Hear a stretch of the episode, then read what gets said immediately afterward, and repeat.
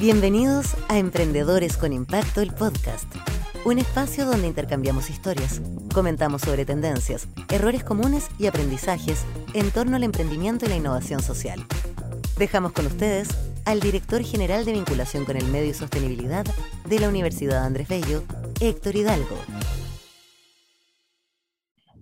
Bienvenidos a otro capítulo de Emprendedores con Impacto, un espacio para compartir experiencias, aprendizajes, anécdotas y sobre todo una muy buena conversación con emprendedores que están haciendo la diferencia y que muchas veces están haciendo cargo de los nuevos desafíos que está planteando el desarrollo sostenible de forma creativa y sobre todo entusiasta. Soy Héctor Hidalgo, director general de vinculación y sostenibilidad de la UNAP, y junto a Valentina Ruiz Tagle, productora de este programa, buscamos que estos emprendedores tengan mayor difusión. Buscamos que esas historias inspiren a otros y que los inviten a sumarse a través de sus propias soluciones a los más diversos problemas que hoy tiene nuestro planeta. El tema de hoy, educación.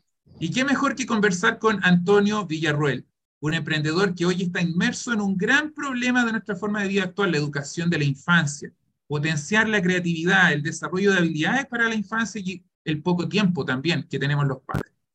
Este gran tema, ¿cierto?, que se ha desarrollado fuertemente, también producto de la pandemia, por qué no decirlo, y el gran trabajo de algunos home office que están realizando. ¿ya? Hola Antonio, ¿cómo estás? Hola Héctor, ¿cómo estás? Muchísimas gracias. Yo estoy excelente de tenerte aquí. Gentil, gentil tú, gracias por estar aquí conversando y también Feliz. Eh, damos las gracias a quienes nos escuchan. Oye, yo creo que el tema más relevante, Antonio, que quizás algunos de los eh, auditores van a tratar de entender es por qué te invitamos a ti, Antonio. Y bueno, obviamente por el gran proyecto que tú estás llevando a cabo. ¿Quisieras contarnos un poco de eso? Sí, por supuesto. Mira, eh, para, para poner un poco a las personas que nos están viendo y escuchando en contexto, mi proyecto se llama Tapuy Casa Mágica, una empresa eh, que es todavía joven, Tapuy Casa Mágica es una plataforma que permite a las familias o que ayuda a las familias a disminuir los tiempos de la infancia en pantalla, por un lado. Y por el otro lado, que ayuda a niñas y niños a desarrollar habilidades mientras juegan. El tema de la infancia y las pantallas es complicado para quienes tienen hijos o hijas. Saben que limitar ese tiempo de infancia en pantalla es difícil, es un desafío, se necesita tiempo, se necesitan herramientas y papá y mamá no siempre tienen el tiempo o las herramientas. Y el exceso de pantallas a su vez genera problemas de la vista, problemas de salud, expone a la infancia a ambientes inadecuados o peligrosos. Y por el otro lado, hay habilidades que, no lo digo yo, lo dice la UNESCO, hay habilidades que de acuerdo a la UNESCO no se están trabajando en hasta el 95% de colegios en Latinoamérica. Son habilidades que nos van a dejar a nosotros como región muy al debe con los, Objetivos de Desarrollo Sostenible 2030. Y nosotros conseguimos desarrollar esas habilidades desde el juego. Wow. Oye, Antonio, ¿cómo llegaste? ¿Cuál es tu historia de por qué llegaste a esta temática particular de la educación? Bueno, ahí, ahí hay como una combinación. Por un lado hay una historia como personal y por el otro lado es una historia de, los socios que conformamos Tapuy. Em, yo empecé a, emprender en, educación hace muchísimo tiempo, 14 años se cumplen este año. Eh, tengo aproximadamente 15 años trabajando con la infancia. Eh, fui cuenta cuentos en la universidad y trabajé facilitando talleres de arte para la infancia. Y hace 14 años fundé un emprendimiento educativo muy en el espíritu de Tapuy de actividades lúdicas y actividades artísticas que ayudan a desarrollar habilidades, que se llama Plastilina. Se llama, está en pausa ahorita, pero se llama Plastilinarte y Plastilinarte, que comenzó en Venezuela, luego vino a Chile, eh, de vino en Tapuy, por una inquietud muy personal, que luego fue una inquietud que compartí con mi socia, eh, que somos socios en ambas empresas, eh, Verónica Benfele, una inquietud por la educación, por mejorar la educación en Latinoamérica, por ayudar a complementar ese trabajo que se está haciendo en el colegio, que muchas veces por temas más rígidos, de pronto de estructuras gubernamentales o de, o de programas educativos, es, muy difícil, o incluso por el día a día de los docentes en el aula es muy difícil eh, implementar herramientas nuevas. Entonces, sigue habiendo esa necesidad de contribuir con el trabajo que están haciendo los docentes en el aula, papá y mamá en casa, y de una manera que sea efectiva. Y creemos que la manera más efectiva es el juego. Entonces, básicamente llegamos a Tapuy porque ya trabajamos con la infancia, estaba generando buenos resultados y dijimos, este, este, este impacto hay que escalar, este impacto hay que buscarlo una manera de escalar y una manera de poder llegar a más niñas y niños de Latinoamérica y, la respuesta a, la pregunta, ¿cómo lo hacemos? fue Tapuy. Oye, ¿la, ¿la pandemia fue beneficiosa o no beneficiosa para ti, dado el contexto en el cual hoy día estás emprendiendo, Antonio? La pandemia fue el catalizador de lo que ahora está. Nosotros comenzamos, como te dije, haciendo actividades presenciales y las hicimos durante mucho tiempo.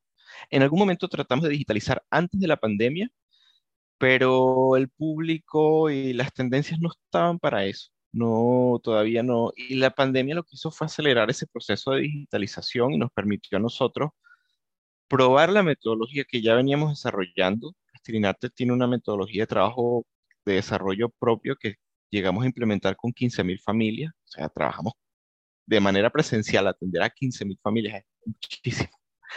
Y, y, esa metodología logramos pilotarla y logramos traducirla al, ámbito digital gracias a la pandemia y gracias a la, a la, rápida adopción digital de la pandemia. Entonces eso nos permitió a nosotros también como pivotar hacia lo que estamos haciendo ahora. Así que en ese sentido, la pandemia fue una gran ayuda.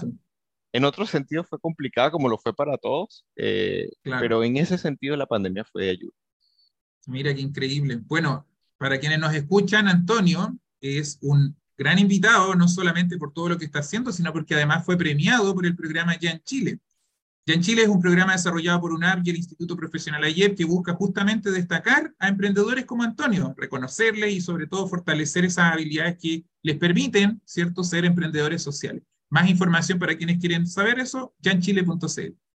Antonio, volviendo a nuestra conversación. Sí, un gran programa de más ya en Chile, porque no, para mí en ese momento fue de mucha ayuda a nivel profesional, pero también a nivel personal. De verdad, guardo con mucho cariño todo ese proceso cuando, cuando gané el YAN, todo ese proceso de capacitaciones y de, y de, y de compartir con otros emprendedores que pasamos en, en, en Quintay, eso lo, lo, valoro muchísimo. ¿Tienes contacto todavía con alguno de los emprendedores que te tocó conocer sí. en este bootcamp que se realiza en Quintay? Por supuesto, todavía, sí, claro que sí.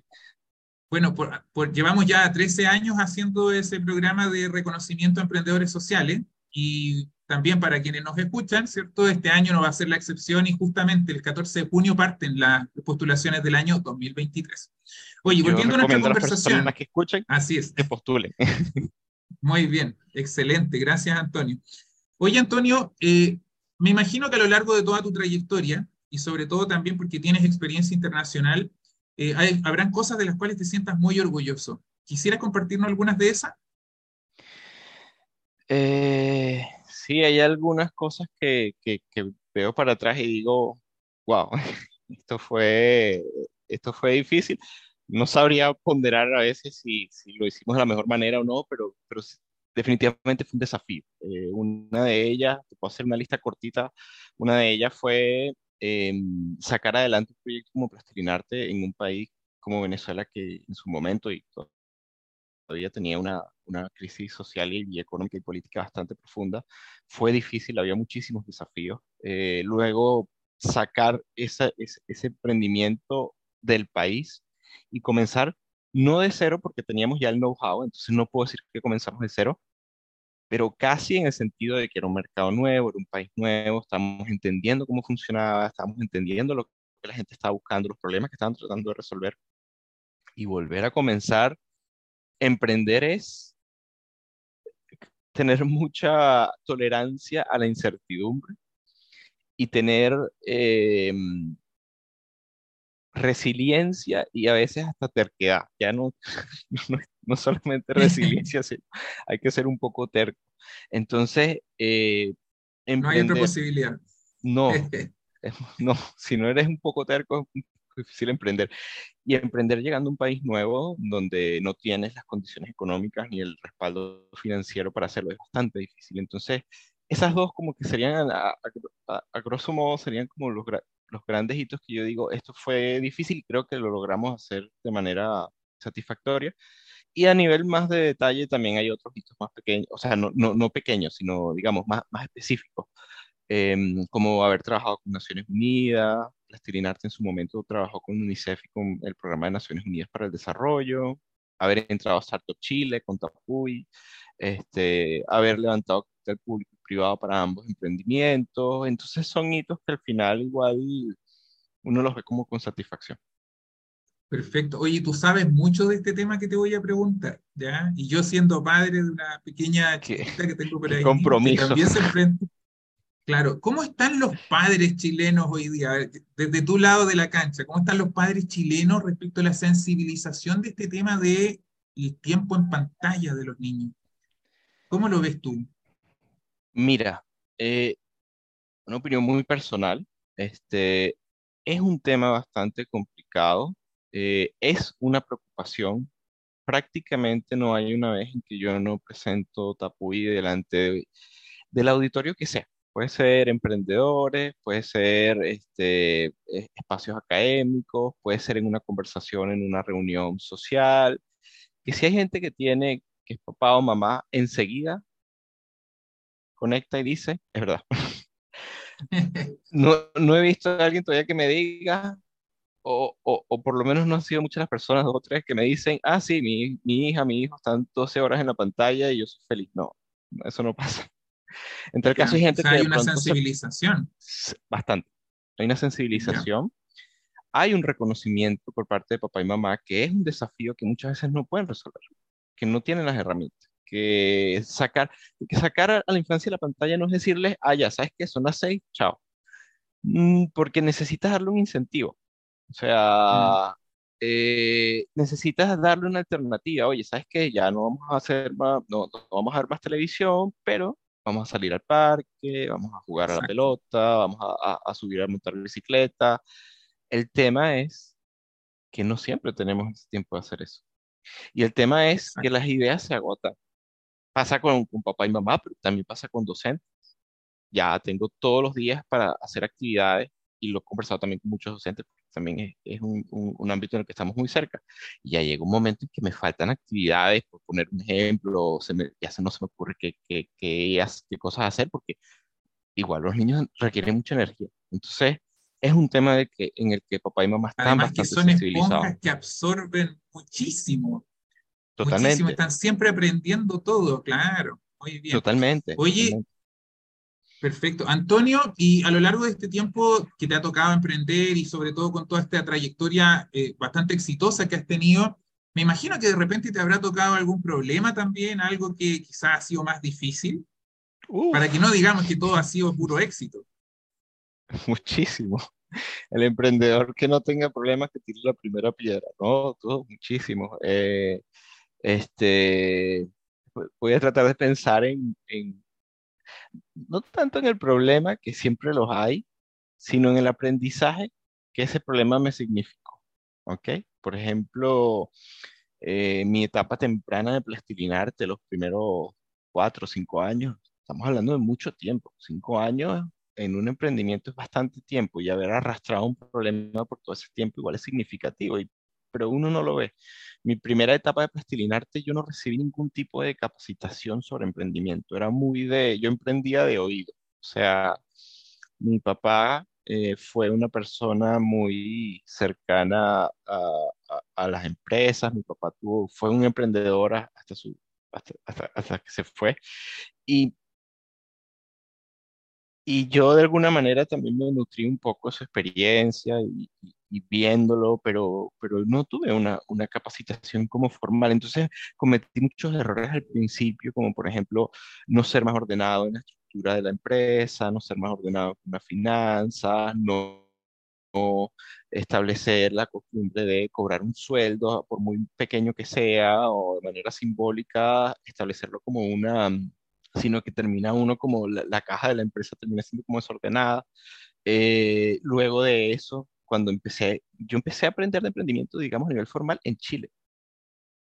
Chile me, me, me capacitó a mí, o me ha capacitado, porque todavía, Chile me ha capacitado a mí para emprender, digamos, con conocimiento de lo que estoy haciendo. En ese momento yo emprendía de intuición, que está bien hasta cierto punto, pero muchos conceptos no los conocía, no los manejaba, no los entendía, y eso, eso lo, lo conseguí cuando llegué a Chile. Entonces, metí mucho la pata por pensar que, que, que el, el conocimiento formal me iba a, de pronto a, a contrarrestar la intuición o iba a apagar un poco esa, esa, esa llama que emprendedores Claro. por dentro. Uno tiene una llama por dentro y pensaba que el, el conocimiento formal lo iba a apagar y al contrario, la, la encauzó, la, me ayudó a encauzar. Entonces, eso fue como una metida de pata y, mm, y bueno, y, y de ahí en adelante cualquier cantidad de cosas, porque en la medida en que vas aprendiendo te vas dando cuenta todo lo que tú pudiste haber hecho de otra manera y tuviese significado otros resultados y no lo hiciste. Y, y, y entender que cada metida de pata, no necesariamente todas, pero en general las metidas de pata, sobre todo en emprendimiento, son una oportunidad de nosotros aprender para no volver a meter esa pata. Claro. O sea, eso es lo que al menos dice el manual, tratar de no equivocarse en lo mismo. Oye, Ahora que emprendemos en yo, tecnología, ah, sí, perdón, ahora que emprendemos en tecnología, yo no estudié tecnología ni mi socia tampoco. Yo estudié filosofía, Verónica estudió periodismo y, y ha sido dificilísimo nosotros entender, porque entendemos la infancia, o sea, a ver, entender a la infancia es una afirmación bastante ambiciosa, pero tenemos muchos años trabajando con infancia y, y tratando de entender el problema de la educación en la infancia y el problema del aprendizaje en la infancia. Eh, pero los temas tecnológicos han sido un aprendizaje y hemos metido una cantidad de patas espectaculares. Pero bueno, han sido aprendizajes. ¿quién no? ¿Quién no? Bueno, yo de hecho provengo del mundo de la tecnología y también he metido la pata. De repente uno tampoco ve y conecta la tecnología con la gente, que el famoso nativo digital tam- tampoco es tan nativo, sabe usar más la tecnología, pero ocuparla para aprender, yo diría que es un escalón que, que- que puede llevar a supuestos incorrectos, por ejemplo, que me he dado cuenta mucho de lo que pudo haber pasado en pandemia. Oye, Antonio, eh, un, tema que quizá puede ser interesante, eh, nosotros que trabajamos en temas de innovación social y trabajamos como contraparte de muchos emprendedores, nos dimos cuenta que eh, durante la pandemia las cosas estuvieron difíciles para el mundo eh, social. Tal vez no tuvieron la fortuna que tuviste tú y algunos vieron problemas graves que les obligaron a cerrar, que les obligaron a reinventarse, ¿ya? Eh, quizás algunos de ellos están viviendo este proceso justo hoy día que están escuchando este programa. Entonces, ¿te gustaría compartirles algún consejo a ellos que están comenzando o reinventándose o, o que están quizás pensando en pivotear, tal como tú lo viviste en algún momento de tu vida? Sí, déjame, déjame pensar lo que me estás preguntando, pero sí. Em, creo que lo importante en este momento, independientemente del rubro en el que esté la persona que nos está escuchando eh, y, y de su negocio, como decía mi papá, todos los negocios tienen el mismo chasis. eh, creo que es importante hacer una ponderación y ver las cosas en perspectiva, ¿ok?